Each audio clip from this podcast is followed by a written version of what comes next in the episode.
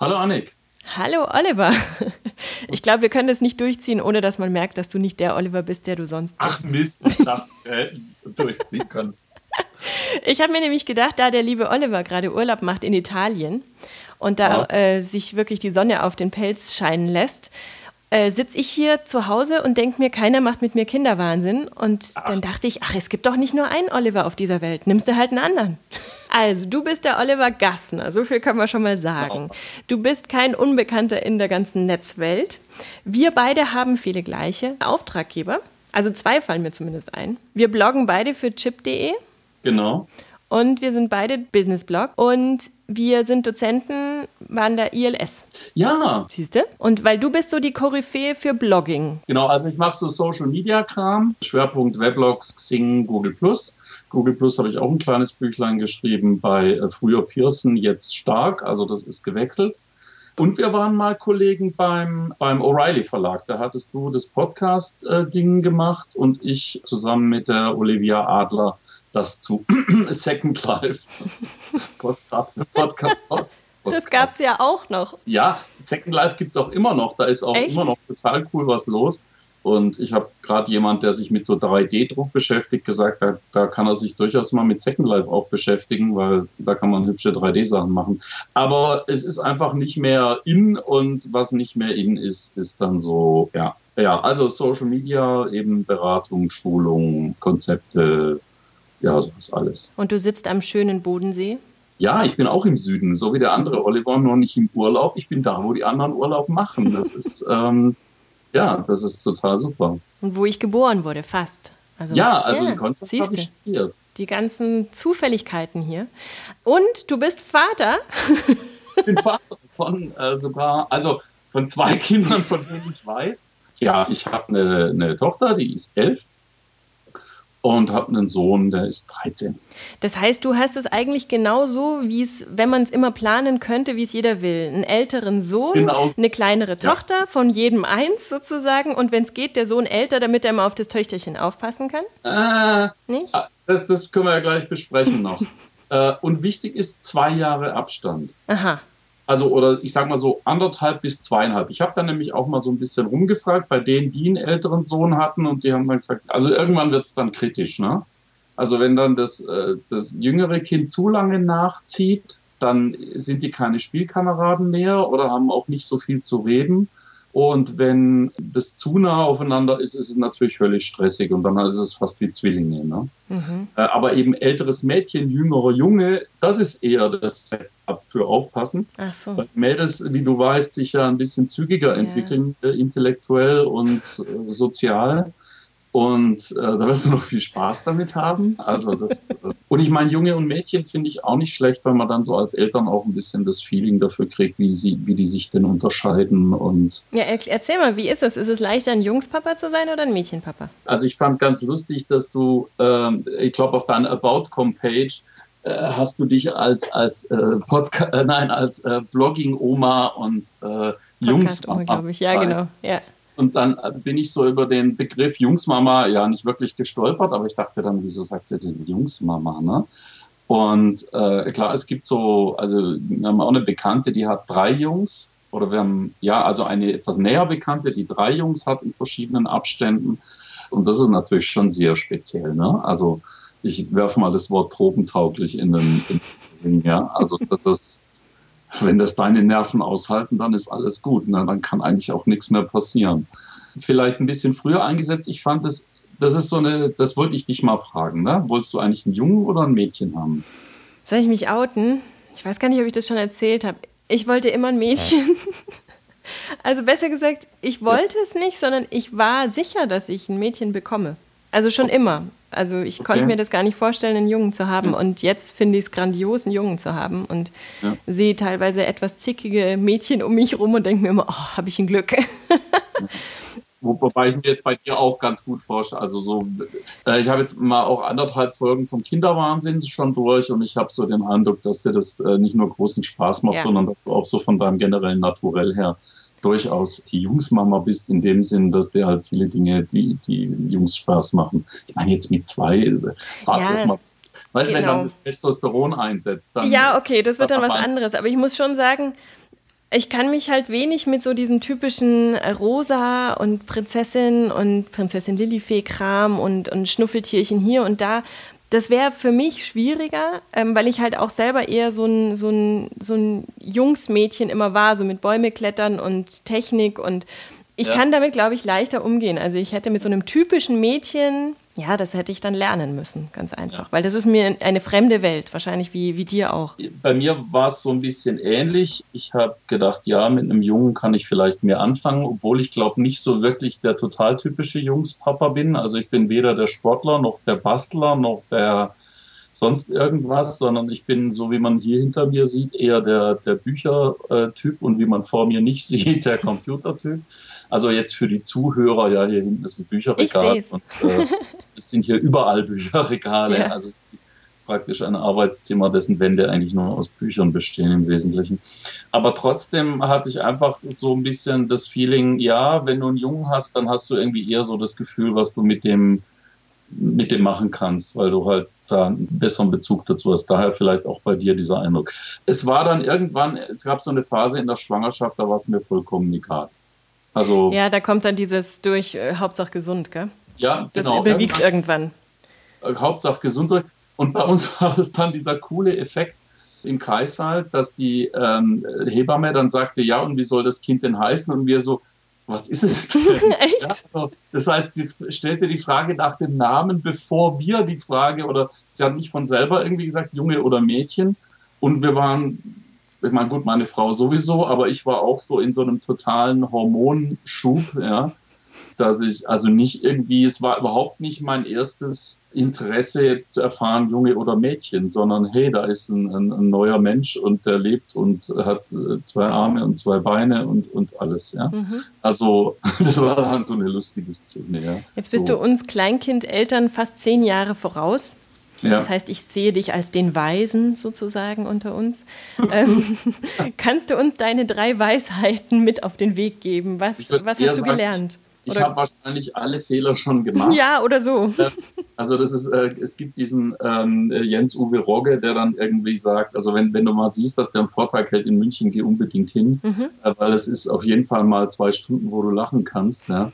Und der sagt dann halt alle, ja, Eltern machen Fehler jeden Tag, so zehn bis zwölf Stück und oh. das ist ganz normal, ja. Also das ist die Vorgabe, ja. Und insofern würde ich eher sagen, ich habe alle, alle Fehler schon gemacht. Ich habe äh, lustigerweise heute ähm, einen ganz interessanten Text gefunden, der ist jetzt auf Englisch, jetzt wahrscheinlich, also wir verlinken ihn dann auch. Mhm. Da hat eben jemand geschrieben, äh, an die, an die, also in der Huffington Post, der Steve Wines schreibt man das wahrscheinlich, Pastor, Autor und Läufer steht da.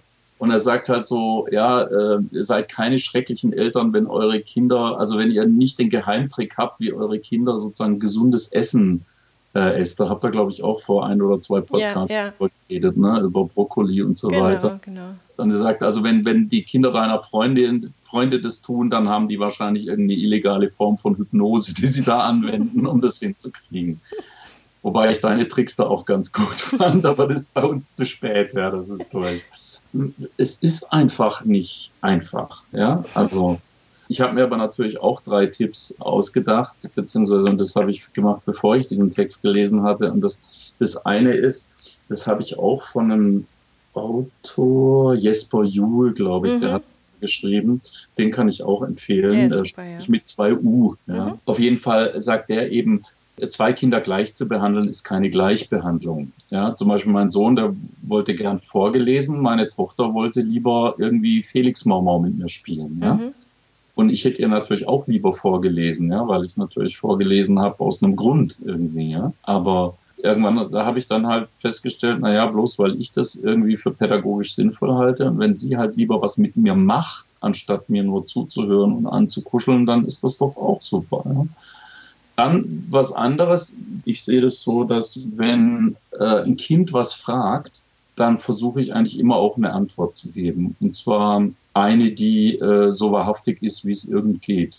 Ja? Also das heißt jetzt nicht, den Satz habe ich auch gestern gehört, den fand ich auch gut. Äh, man soll immer die Wahrheit sagen, man soll aber nicht immer alles sagen, was wahr ist. Mhm. Zum Beispiel, was weiß ich, warum soll ich nicht mit fremden Leuten mitgehen, ja? Mhm. Ja, weil es eben Leute gibt, die Kindern wehtun und äh, die einfach krank sind und so weiter. Und dann muss man natürlich auch nicht zwingend äh, ins Detail gehen.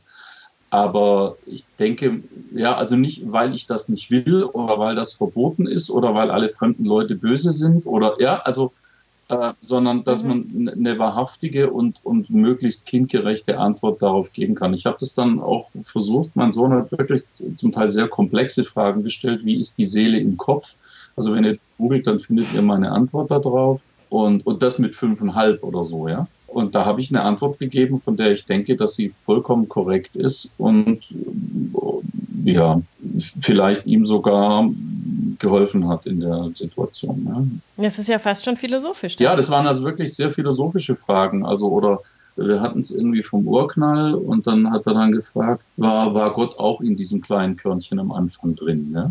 Und dann äh, aus meiner Erklärung hat er dann, äh, ist er dann sozusagen auf die Idee gekommen. Also wie gesagt, mit unter, sech, mit unter sechs Jahren äh, ist er sozusagen auf die Idee mhm. des Pantheismus gekommen. Ja? Also wenn man da, also es ist hochspannend, wenn man mit Kindern wirklich ernsthafte Gespräche führt. Also wenn man, wenn man nicht einfach ein Kind als jemand betrachtet, der irgendwas nicht versteht, sondern wenn man sich selber in die, in die Herausforderung setzt, etwas, was das Kind wissen will, so zu erklären, dass das Kind es verstehen kann. Vorausgesetzt natürlich, man hat selber nicht verstanden. Dazu gehört in der Tat auch dann mal zu sagen, das weiß ich auch nicht. Entweder ich gucke es nach oder was weiß ich auch, das weiß keiner. Ja? Also, oder ja. da streiten sich die Leute seit ein paar hundert Jahren drüber, wie, wie das nun ist. Ja? Und die einen sagen das und die anderen sagen das. Und ich finde, das kann man einem Kind zumindest versuchen zuzumuten. Also es wird von etwas, was es nicht versteht, wahrscheinlich auch keinen Schaden nehmen. Ja? So. Äh, aber ja. es wird eher Schaden nehmen, wenn es, also ich, ich, ich kenne jemanden, äh, da hat man, äh, da hat das Kind irgendwie eine, eine, Brandspur an der Wand gesehen und dann hat man irgendwie gesagt, das war der Teufel und so weiter.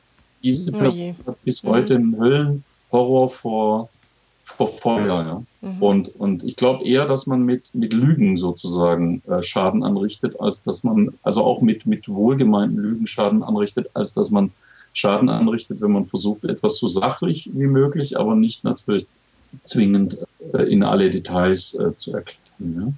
Also wie gesagt, mhm. was ein Kind, also Punkt eins war, Gleichbehandlung gibt's nicht. Ähm, Punkt zwei war, was ein Kind fragt, das kann man ihm auch erklären.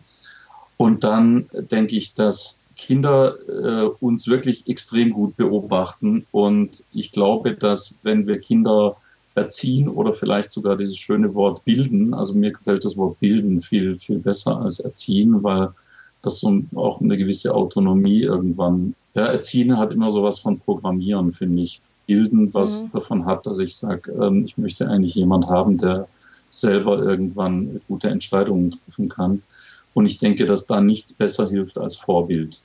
Also wenn ich äh, zu meinem Kind sage, lies doch mal was und das Kind sieht, dass ich dauernd nur vorm Fernseher sitze, äh, ja, das klar. ist nicht vielleicht wirklich überzeugend, ja. Oder dass ich zu einem Kind sage, äh, mhm. Rauchen ist schä schädlich und mir dann erstmal eine anstecke, das funktioniert halt irgendwie nicht. Also ich denke, das Vorbild schlägt alle Apps, Spiele, Fernsehprogramme und sonst was, von denen man denkt, dass die Kinder vielleicht davon profitieren. Und das erfordert natürlich auch ein bisschen Arbeit an sich selbst. Gilt das denn nicht nur für Eltern, sondern für alle Bezugspersonen, also auch für Lehrer? Du hast selber als Lehrer ja. gearbeitet. Ist wahrscheinlich ähnlich, oder? In der Tat, ja. Also du bist halt als Lehrer, du kannst halt von den Schülern, wenn du dauernd Sachen vergisst, kannst du den Schülern keine, keine Strafarbeit geben, wenn sie Sachen vergessen. Ne? Was hast du denn unterrichtet? Wie alt waren die? Deutsch und Englisch und ich habe ähm, hab ein Jahr unterrichtet an einer Grund- und Hauptschule. Da hatte ich eine sechste Klasse, hatte aber auch eine vierte Klasse in Grundschulenglisch und mhm. hatte einmal oder zweimal habe ich dann Vertretung gemacht in der ersten Klasse. Das war wie auf einem anderen Planeten.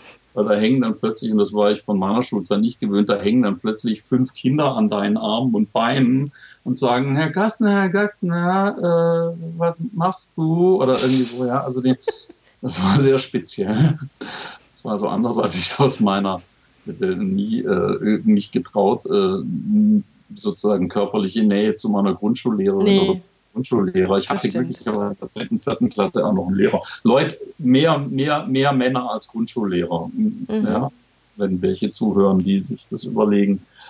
Das wäre sicher auch richtig. Also ähm, mein Grundschullehrer hat ganz anders getickt als ich. Das war eben so eher so ein Sohnepapa, ja, also basteln und machen und tun und malen und und Hämmern und Nageln und so weiter. Und das war nicht so ganz meins, aber das hat mir sicher auch gut getan, den zu haben. Also als Lehrer, wie gesagt, ja, ist man eben auch Vorbild. Ja. Also da, ich, ich kann nicht ähm, meine Schüler beschimpfen und erwarten, dass sie respektvoll mit mir umgehen oder so. Bist du dann so ein bisschen der Vermittler auch immer zwischen den Eltern deiner Kinder und den Lehrern deiner Kinder? Weil du kennst beide Seiten. Und ich denke, dass Eltern sich manchmal schon ganz schön verbünden gegen die Lehrer, oder? Also vielleicht erstmal zu meiner Perspektive. Ähm, also normalerweise, wenn man aktiver Lehrer ist, dann hält man sich aus der Elternarbeit normalerweise raus. Ja, weil das natürlich wirklich unter Kollegen ein bisschen mhm. problematisch ist. Ja, ich hatte auch mal, als ich selber Lehrer war, hat dann wirklich eine Lehrerkollegin, also von einer anderen Schule, dann direkt beim Schulleiter angerufen, anstatt erst mit mir zu reden, ja, wo ich mir dann überlegt habe, würde sie das so auch wollen, ja, mhm. dass wenn, wenn, bei ihr mal was ist, dass äh, jemand gleich bei ihrem Schulleiter anruft, aber die hat halt so getickt. Also ich denke grundsätzlich, das Problem zwischen Eltern und Schule ist so ein bisschen aus meiner Perspektive, dass weil halt jeder mal äh, Schüler war, hat er irgendwie das Gefühl, dass er, dass er Ahnung hat, wie Schule funktioniert. Und das ist ganz ehrlich gesagt nicht so. Also eine meiner interessantesten Erlebnisse war eben dieser Wechsel ja, von, von der Schulbank nach vorne, ja, und sozusagen ein Lehrerzimmer von innen und solche Dinge, ja. Also das ist eine ganz andere Institution als die, die man als Schüler kennt. Und auch die, die Abläufe, die man sich so vorstellt, die sind nicht wirklich so, wie man sich das vorstellt. Also man ist als ehemaliger Schüler nicht automatisch Schulexperte. Ja, also mhm. das ist vielleicht was, was Eltern sich vielleicht zu Herzen nehmen könnten und dann in der Tat vielleicht so als Tipp erstmal mit dem Kollegen in Ruhe reden, also mit dem Lehrer erstmal in Ruhe reden, ja, und ähm, und zwar wirklich in Ruhe, nicht mal abends, Sonntagabends um neun am Telefon oder so, sondern ich meine, das passiert auch, dass man sonntagsabends um neun angerufen wird, dass der Sohn morgen nicht zum Unterricht kommt, wo man dann sagt, ähm, das war jetzt nicht eine Information, die ich jetzt gebraucht hätte, zwingend, ja. Mhm. Also da war keine Klassenarbeit am nächsten Tag. Mhm. Ne? Also ich meine, wenn ich mir jetzt natürlich schon die Eltern, äh, die Eltern, die Lehrer meiner, meiner Kinder angucke, also manchmal höre ich dann auch Geschichten die ich schwer glauben kann. Ja? Und ähm, dann macht man sich halt ein bisschen schlau. Manchmal kennt man ja auch noch einen, einen Lehrer an derselben Schule, mit dem man vielleicht zufällig zusammen im Sport ist oder so und mhm. auf ein Bier trinkt und lässt mal einen Namen fallen und dann guckt er halt entsprechend und dann, dann weiß man schon, okay, das Kind hat offenbar recht, wenn es mit der Person nicht zurande kommt. Es gibt in jeder Firma, es gibt an jeder Schule Leute, den muss man nicht zwingend auskommen. Da kann man halt nur hoffen und normalerweise machen Schulleiter das auch, dass sie dann solche Leute halt einigermaßen gleichmäßig auf die, die Klassen verteilen. Ja, also ich meine, jeder Schulleiter weiß, wen er da im Sammelsurium hat. Ja, also jede Schule hat ein, zwei Alkoholiker, jede Schule hat ein, zwei kurz vor der Pension stehenden, die überhaupt keine Böcke mehr haben. Jede Schule hat ein, zwei Leute, die vielleicht einfach keinen Draht zu Kindern haben, aber trotzdem irgendwie versehentlich Lehrer geworden sind und so weiter und so fort. Ja. Vielleicht eine Sache, die man sich klar machen sollte, niemand wird Lehrer, um Kinder zu quälen. Und es sitzt auch, glaube ich, also zumindest so wie ich mir das vorstelle, es mag vielleicht den einen oder anderen Lehrerkollegen geben, der zu Hause sitzt und irgendwie Pläne schmiedet. Aber normalerweise ja, sitzt keiner zu Hause und denkt, was könnte ich denn dem Schüler X morgen antun? Ja, als Lehrer, ich habe also Gymnasiallehrer, ja, der hat fünf bis sechs bis sieben bis acht Stunden am Tag, sagen wir mal, er hat sechs Stunden am Tag. Da sitzen jedes Mal 30 Kinder vor ihm. Das sind sechs mal 30 Kinder, äh, dreimal 680 Personen, ja, die nichts anderes tun, als übrigens beobachten, was der richtig oder falsch macht. Ja, stell dir mal vor, ja, sechs Stunden am Tag im Raum mit Leuten, die nichts anderes zu tun haben, als zu beobachten, was du falsch machst, ja, oder dein mhm. oder Strichlisten zu machen, wie oft du äh sagst und so weiter, ja. Aber niemand wird, wird Lehrer, weil er Kinder hast und normalerweise äh, sind Eltern, Lehrer auch nicht an dem Punkt, dass sie sagen, ja, den schnappe ich mir oder so. Ja. Und ich denke, es ist auch, ich, ich meine, ich hatte natürlich auch Lehrer, die ich fast schon gehasst habe, ja. Das ist ja auch teilweise dann wirklich so eine Hassliebe, die dann da entsteht und die sich aufwiegelt. Das ist so. Man verbringt viel Zeit ja. mit diesen Menschen und mit manchen kann man einfach nicht. Ja. Aber auch das, finde ich, ist le letztlich ja eine Lektion fürs Leben, so blöd es klingt, weil du wirst immer im Leben Leute treffen und mit denen eng zusammenarbeiten müssen, die du auf den Tod nicht ausstehen kannst. Und ähm, auch da, auch mit denen muss man irgendwie klarkommen. Ja. Also es, ist, es geht halt auch nicht, finde ich, als Eltern, natürlich kann man in die Bresche springen, wenn es unfair wird und so weiter ja. und dann für das eigene Kind kämpfen, verstehe ich auch. Aber so die kleinen Kämpfe muss man dann, glaube ich, auch als Kind irgendwann mal selber ausfechten, oder? Ja, also ich meine, ich habe auch mal interveniert, als äh, eine Lehrerin fand das in der sechsten Klasse eine total tolle Idee, wenn jeder Junge neben einem Mädchen sitzt. Ja? Mhm. Also gerade in, in einem Alter, wo, wo sozusagen der Testosteronspiegel steigt, wo bei den Mädchen der Östrogenspiegel schon deutlich mehr steigt als bei den Jungs der Testosteronspiegel, wo ja, und dann habe ich dann irgendwann gesagt, äh, wissen Sie, Frau so und so, Ihre pädagogische Entscheidung in Ehren, ja, aber äh, es ist für mich nicht nachvollziehbar, warum mein Sohn neben jemand sitzen kann, der nicht mal Guten Morgen zu ihm sagt und der nicht mal mit ihm reden will. Dann hat sie das dann noch ein Vierteljahr nochmal vergessen. Sie hat dann versprochen, was zu tun, hat es dann noch mal ein Vierteljahr vergessen und dann hat man halt nochmal nachgehakt. Und, ja, und also ganz, ganz selten lasse ich bei den Lehrern durchblicken, dass ich weiß, wie der Laden läuft. Ich habe auch schon mal ein sehr äh, Mission Critical, sozusagen ein missionskritisches Gespräch mit einer Schulleiterin geführt und hatte halt einfach, weil ich Bescheid wusste, wie das tickt und wie auch Schulleiter normalerweise ticken,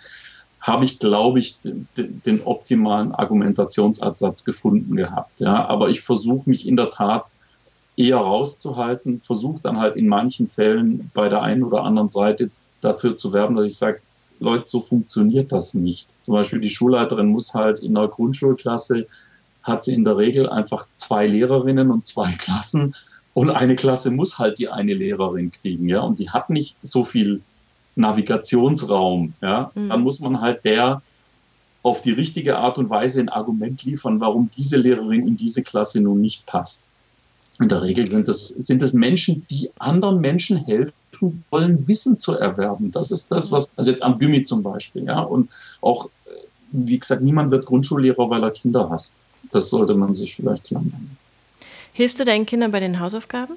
Sozusagen, da ich äh, das Geld für die Familie verdiene, bin ich in der Tat meistens an meinem Schreibtisch, auch wenn ich nahe bin. Aber das heißt natürlich immer, wenn jetzt irgendwas ist, äh, zum Beispiel jetzt gerade in Englisch oder in Deutsch, was nochmal anzugucken gilt oder wo man nochmal vielleicht durchspricht, wie baut man jetzt so einen Aufsatz oder wo man mhm. vielleicht mal schaut, äh, wie hat die Kollegin das aufbereitet, ähm, ja, also was steht denn im Heft? Das ist übrigens ganz wichtig, ja, wie man guten Aufsatz schreibt, steht eigentlich im Heft. Wenn es im Heft nicht steht, dann muss man den Lehrer bitten, den Schülern irgendwie Handreichungen zu geben, damit man es richtig mit ihnen üben kann.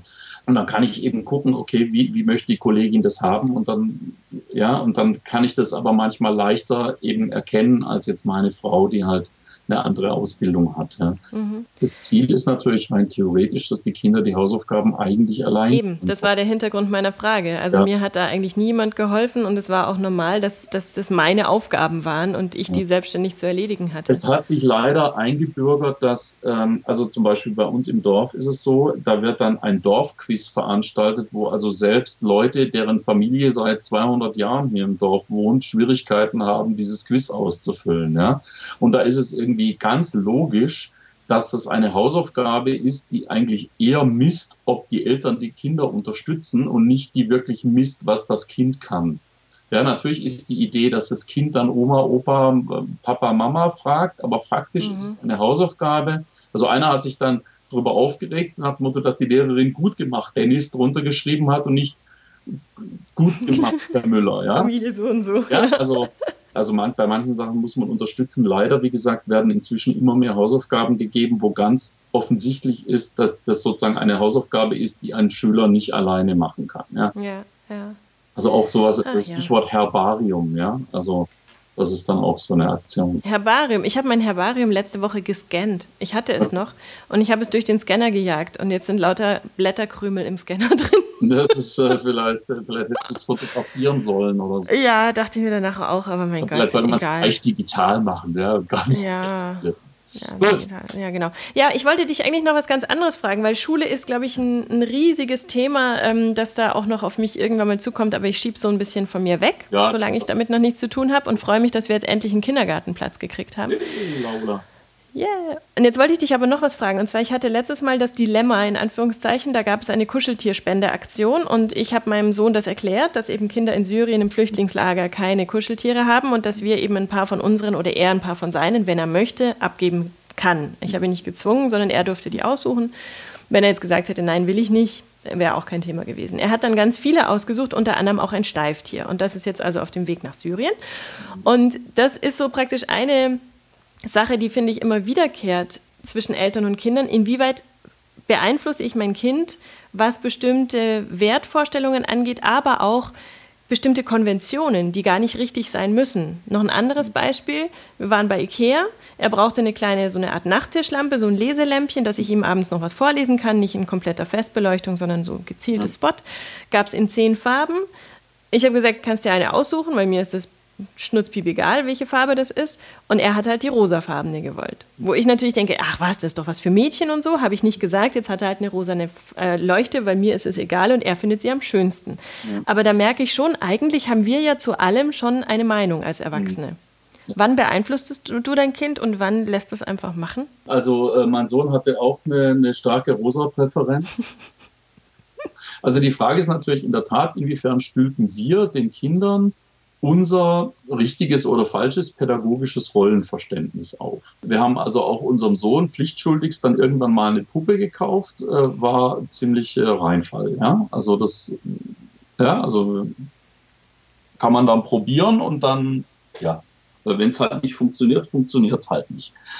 Das Problem ist, wenn das der Zwölfjährige macht, äh, mhm. sich ein rosa T-Shirt oder ein rosa Hemd kauft, das ist dann die Stelle, also es gab so, ein, so einen Zeitpunkt, also nicht mit zwölf, sondern eher so mit zehn, ja, wo wir dann ihn vorsichtig darauf hingewiesen haben, dass vielleicht eine gewisse Farbwahl bei der Garderobe zu Hänseleien führen könnten.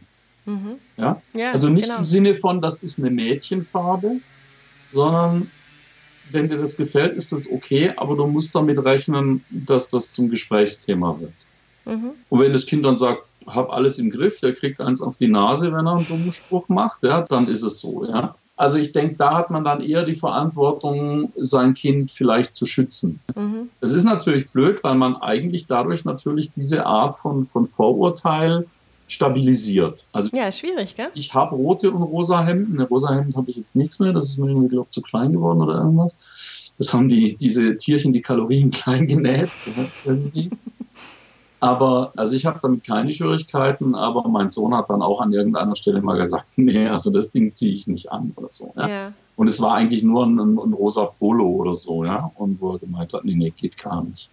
Ja, also ja, ich denke, genau. ähm, irgendwann entwickeln die dann selber ein Gefühl dafür, was in ihrem sozialen Kontext akzeptabel ist und was nicht. Und wie habt ihr es mit diesen typischen äh, Weihnachts-, also es kommt ja jetzt alles wieder. Jetzt kommt dann irgendwie Nikolaus und Adventskalender und äh, Weihnachten und bei unserem jetzt auch noch der Geburtstag. Alles so innerhalb von zwei Monaten, wo es Geschenke bis oben hin gibt und alle Freunde und Verwandten und so wollen natürlich auch irgendwas schenken. Wie habt ihr dem Einhalt geboten oder quillen, quellen eure Kinderzimmer über? Die werden immer mal wieder, also es gab jetzt im Sommer erstmal wieder eine Aufräumaktion die meine Frau dann mit den Kindern durchgezogen hat. Jetzt war gerade natürlich wieder Kirchweiler, ist dann wieder allerlei äh, Verlosungsschrott dann wieder reingewandert, dann wieder rein.